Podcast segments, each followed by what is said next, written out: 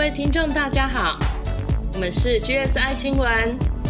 在忙碌的工作生活之余，很想要关心社会发生了什么大事，但资讯太庞大，不晓得该如何关心起。有没有新闻懒人包，让我在短时间内就能掌握呢？因此，我们开始了制作这个节目。我们 GSI 新闻会挑选三到五则当周的要闻。只需要十分钟左右，就可以让您掌握社会大小事。新闻播报结束之后，大约两分钟，就让我们一起来为了生活的台湾一起祈福哦。我是薛丽，我是 Grace，我是 Robert，我们都是正在为了梦想而在职场上奔波的上班族。今天新闻是由我 Robert 来播报，为您播报二零二一年九月十二号到九月十七号的新闻要闻。今天除了要来继续追踪国内板桥幼儿园的群聚案件之外，也来关心已经抵台的莫德纳疫苗、世界疫情状况，还会报道台湾将率领企业团访欧洲三个国家，以及拜登印太战略的新作为。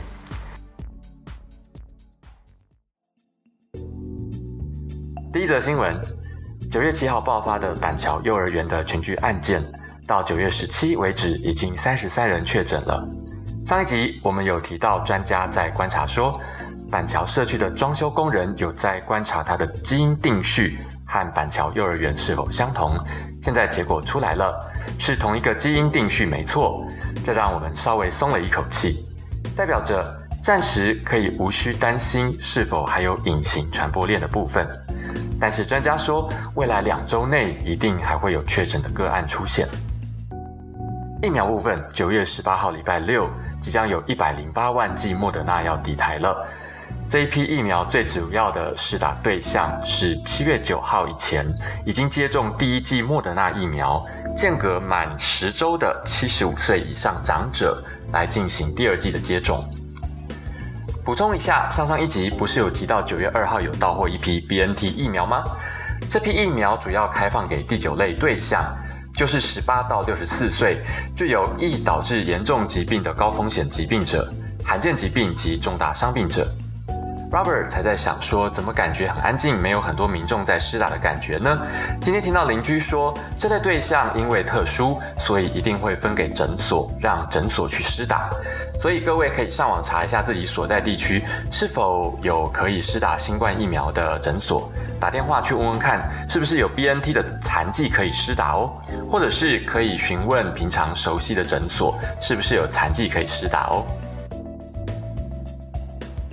接下来我们看一下国际疫情，国际又有新的病毒变异株了。在日本首见 A 塔变异株，已经有十八人染疫了。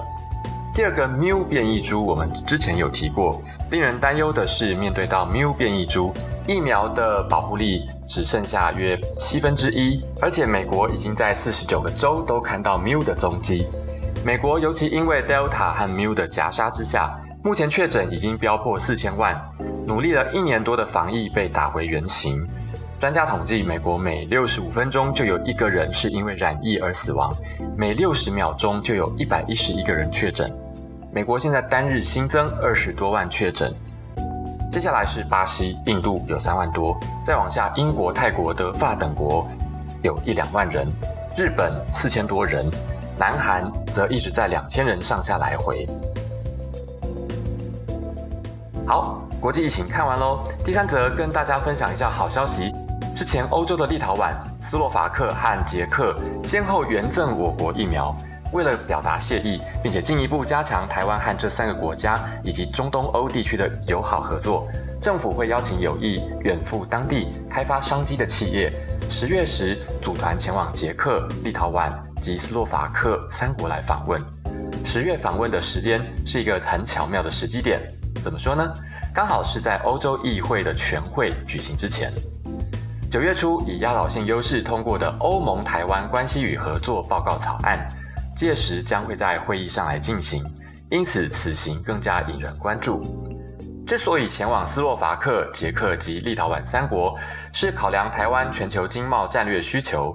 这三国期盼能与国际合作的面向以及产业基础，以及台湾如何与这三国在数位经济、新创及生计方面的合作。除了政府官员，也邀请了国内优势产业，例如说资通讯、精密机械和电动车产业的代表一同出访，协助相关产业走向世界，加强与欧洲的经贸交流合作。我们会追踪后续的相关新闻为您播报，请听众们跟我们一起关心哦。第四则，我们来关心拜登总统最近的新动向。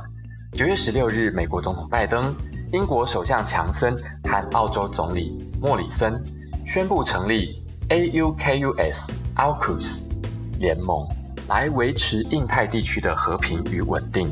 这是一个新三方安全倡议。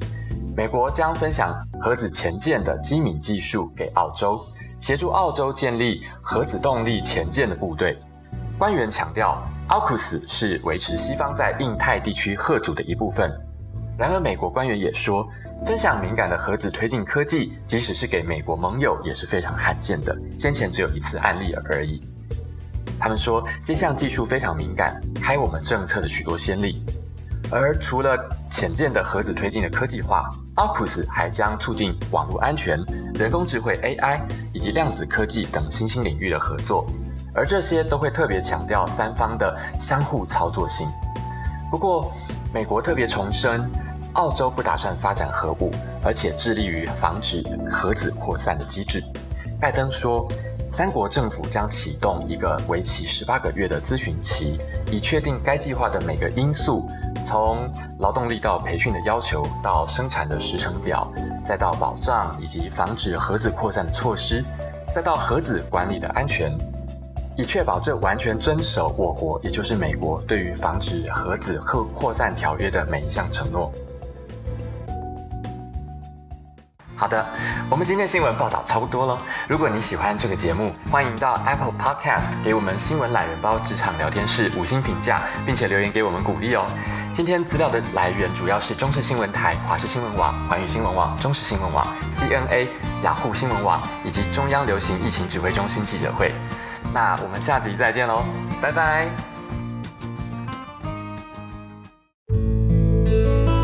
接下来会帮这些新闻祷告，因为人的界限就是神的开始。那些超过我们能力所能处理的问题，也请神来帮忙。这也是每个人都可以为这世界做的事。不过，如果信仰不同，也非常感谢你听到这，我们就下周见喽。亲爱的神，感谢您垂听我们的祷告。过去不断为了台湾还有全世界疫情恳求，到现在台湾疫情虽然有波动，仍在可控范围之内，而且有多国馈赠台疫苗，真心的献上感谢。